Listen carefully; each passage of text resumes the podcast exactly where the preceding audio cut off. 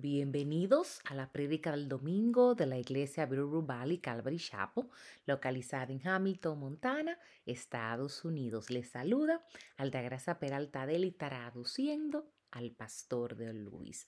La prédica del domingo se titula Lo verdadero versus lo falso, tercera parte, y se enfocará en Primera de Juan capítulo 2 en los versículos del 24 al 27. Y te pregunto, ¿cómo sabes que andas en la verdad? Pasamos ahora a la última parte de las palabras del apóstol Juan sobre el autoexamen de andando en la verdad, que viene abarcando los versículos del 18 al 27. En esta sección Juan ha desarrollado la enseñanza separando estos versículos de tres maneras. Primero, en los versículos 18 al 21 notamos el contraste entre lo verdadero y lo falso. En los versículos 22 y 23, en estos versículos Juan esbozó el objetivo de las mentiras de los falsos maestros, negando la necesidad de la persona y la obra de Jesús. En los versículos del 24 al 27, ahora vamos a mirar a Juan que alienta a los seguidores de Jesús a defender la verdad contra las mentiras. Como se señaló en Primera de Juan capítulo 2 en los versículos 20 y 21, caminar en la verdad tiene cuatro características específicas que se producen naturalmente en el creyente. El versículo 20 hablamos de la realidad o autenticidad. Tienes la unción. Los verdaderos creyentes no buscan la emotividad como señal de un encuentro con Dios. Buscan la verdad. En el versículo 20 nos habla de la, también la humildad del santo. Cualquier unción verdadera siempre se hará en humildad y quebrantamiento y nunca en arrogancia. El versículo 20 también nos habla de la confianza. Sabes todas las cosas. Debido a que el Espíritu Santo posee el corazón y la mente del creyente, tenemos plena confianza en la verdad de la palabra de Dios y no estamos buscando cosas fuera de la palabra de Dios. En cambio, usamos la palabra de Dios para validar nuestras experiencias. El versículo 21 hablábamos de las garantías. No os he escrito porque no conocéis la verdad, sino porque la sabéis y que ninguna mentira es de la verdad. Finalmente el creyente tiene una gran seguridad desde la verdad de Dios que nos mueve constantemente hacia Jesús. El cristiano continúa en la palabra de Dios por el Espíritu de Dios. También notamos en los versículos 20-23 tres cosas que esos faltos maestros atacan acerca de la persona de Cristo. Versículo 22, el que niega que Jesús es el Cristo. La primera mentira es negar la obra de Jesús.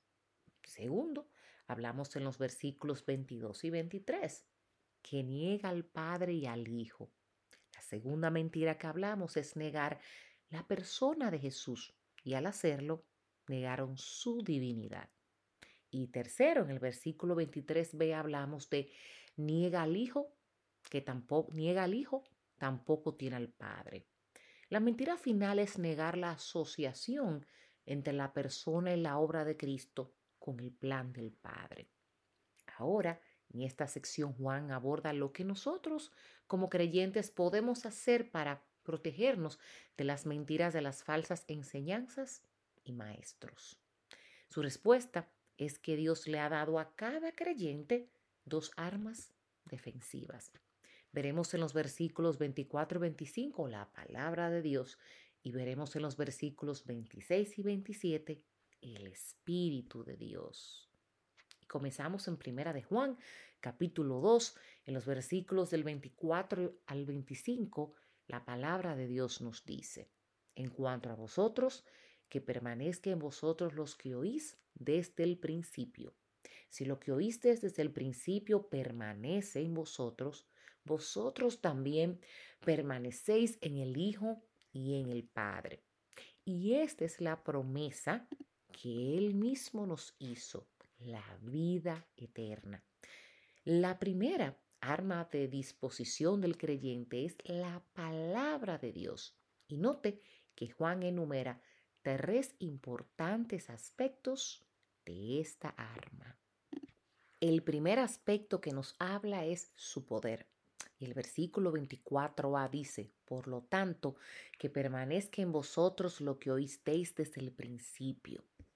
Hay dos cosas que noto al leer este versículo. Primero, la palabra por lo tanto. Es una palabra conectiva que une lo que Juan acaba de escribir con lo que está a punto de escribir. Lo que acaba de escribir fue con respecto a mantener la comunión con Dios. Y era esencial que el creyente se mantuviera firme en la verdad de la persona y la obra de Jesús, como el versículo 23. Segundo, es la palabra eso, que de nuevo es una referencia al presente, que es permaneciendo en lo que estos creyentes habían oído desde el principio. En esto aprendemos de Juan que el arma de la palabra de Dios es no es una nueva tecnología, no lo es. La palabra de Dios es probada en el tiempo y verdadera en derrotar a cada una de las mentiras que los falsos maestros o la falsa enseñanza han enseñado. Además, el cristiano sabe exactamente dónde encontrar la verdad y nosotros no deberíamos ser fácilmente movidos a seguir las mentiras brillantes y relucientes que vienen regularmente del mundo. Pablo amonestó a Timoteo en segunda de Timoteo capítulo 3 en los versículos 14 al 17 cuando dice, pero debes continuar en las cosas que has aprendido y te persuadieron, sabiendo de quién las has aprendido y que desde la niñez has sabido las sagradas escrituras, las cuales te pueden hacer sabio para la salvación por la fe que es en Cristo Jesús.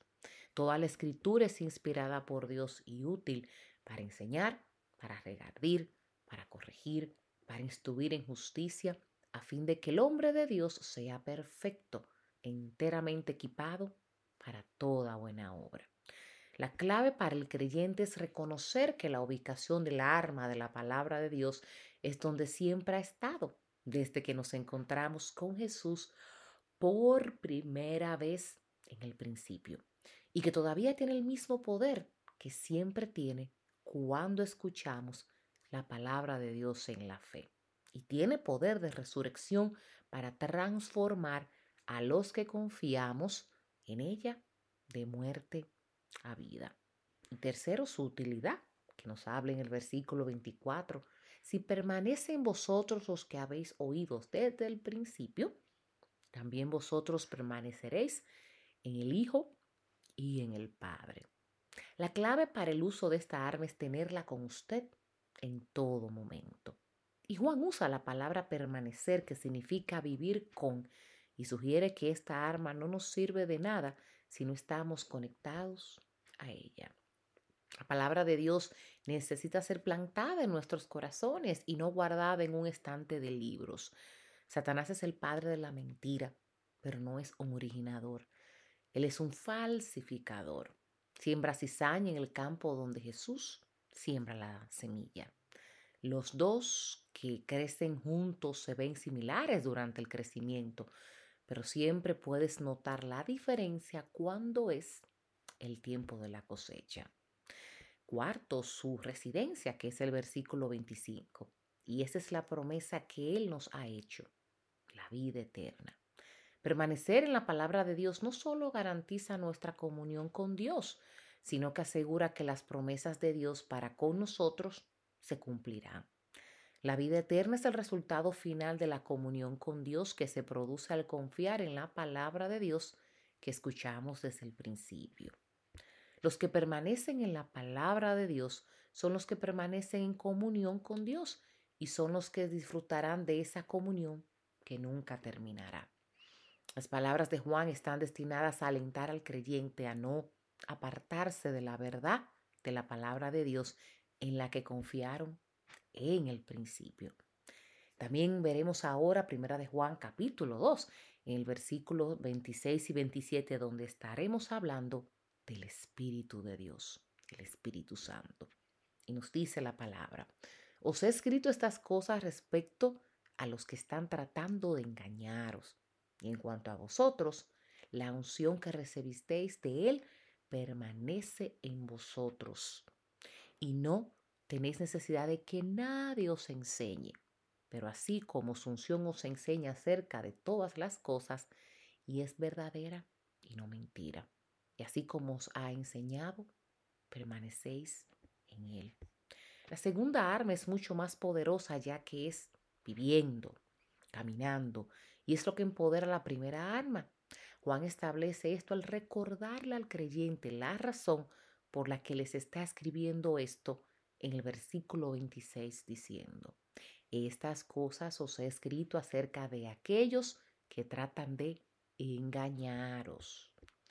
Quizás hayas notado que los falsos maestros y la falsa enseñanza se entregan con mayor frecuencia a aquellos que tienen buena comida y no a los del mundo. Los falsos maestros y la enseñanza está dirigida principalmente a seducir a los fieles, lejos de la verdad de la palabra de Dios. La palabra de Dios no es suficiente para proteger a los cristianos, tan buena como es la verdad de la palabra de Dios. Se necesita el Espíritu de Dios para que cobre vida y nos proteja de las mentiras del mundo. Hay muchos falsos maestros que usan el emocionalismo en un intento de compensar lo que está ausente en el Espíritu Santo. Entonces Juan les dice que ya tienen el Espíritu Santo y que no deben mirar el falso emocionalismo falsificado. En el versículo 27, Juan autentifica la obra del Espíritu de Dios en la palabra de Dios al señalar siete detalles del Espíritu de Dios que está obrando en la palabra de Dios. Y el primer detalle es, número uno, regalo poderoso, la unción que recibiste. La obra del Espíritu de Dios a través de la palabra de Dios siempre llevará al oyente más cerca y más dependiente de Jesús. Los falsos maestros y las falsas enseñanzas alejan a la persona de la verdad. Así como cuando escuchamos por primera vez la verdad fortalecida por el Espíritu Santo, nos acercó a Dios. Así también ahora. La falsa enseñanza siempre está tratando de alejarnos de la simpleza y la dependencia de simplemente confiar en Dios. El segundo detalle, regalo permanente, permanece. La obra del Espíritu de Dios a través de la palabra de Dios está diseñada para ser permanente y no temporal. La obra del Espíritu de Dios a través de la palabra de Dios dura, es decir, que permanece y nunca tiene fecha de vencimiento. La verdad de Dios a través de la palabra de Dios es tan fresca y contemporánea como lo fue cuando la recibisteis, la recibiste por primera vez. Tercero, regalo relacional en ti. La obra del Espíritu de Dios a través de la palabra de Dios es relacional y no religiosa, ya que es dentro, desde adentro, que Dios afecta, hacia, desde adentro, hacia el exterior. El Espíritu Santo empodera la palabra de Dios y no es un mero, no es un simple acompañamiento exterior. Está diseñado para ser un acompañamiento adjunto interno. Cuarto, un regalo suficiente y no tenéis necesidad de que nadie os enseñe. La palabra de Dios por el Espíritu de Dios es un regalo todo suficiente. Tenemos todos los recursos espirituales necesarios en el presente porque tenemos el poder del Espíritu Santo y no tenemos necesidad de recursos externos. Quinto, regalo completo, pero como la misma unción os enseña acerca de todas las cosas. Tenemos un regalo completo y no hay nada fuera del poder del Espíritu Santo en la palabra de Dios que es necesaria para la vida y la piedad. Reitero, no hay nada afuera, no hay nada fuera del poder del Espíritu Santo en la palabra de Dios que es necesaria para la vida y la piedad. Sexto, regalo confiable. Y es verdad y no es mentira. Juan les recuerda al creyente la completa confiabilidad del poder del Espíritu Santo en la palabra, ya que nunca les ha fallado en el pasado y no lo hará en el futuro. No tenemos necesidad de seguir jamás la enseñanza falsa cuando tenemos la certeza del poder del Espíritu Santo en la palabra de Dios. Séptimo, un regalo abundante, tal como os he enseñado, permanecéis en él. Nunca hay un suministro limitado en el poder del Espíritu Santo, en la palabra de Dios, para que seamos tentados a probar alguna nueva llamada, ¿verdad? Aunque las cosas son diferentes desde cuando el poder del Espíritu Santo en la palabra de Dios fue escrita primero, el Espíritu Santo es quien conoce el fin desde el principio y le ha dado al creyente la verdad que nunca se agota y nunca está fuera de estilo o de moda. Este ha sido el pastor Deo. Bendiciones. Y para mayor información y recursos en español, por favor visita nuestra página web www.bvcalvary.com en la sección español. Y si este mensaje ha sido de bendición para ti, compártelo con quien deseas que sea bendecido.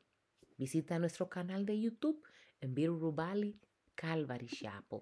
Y si necesitas que oremos por ti, por favor, envíanos un correo electrónico a oración y oramos para que tengas una maravillosa semana en el Señor.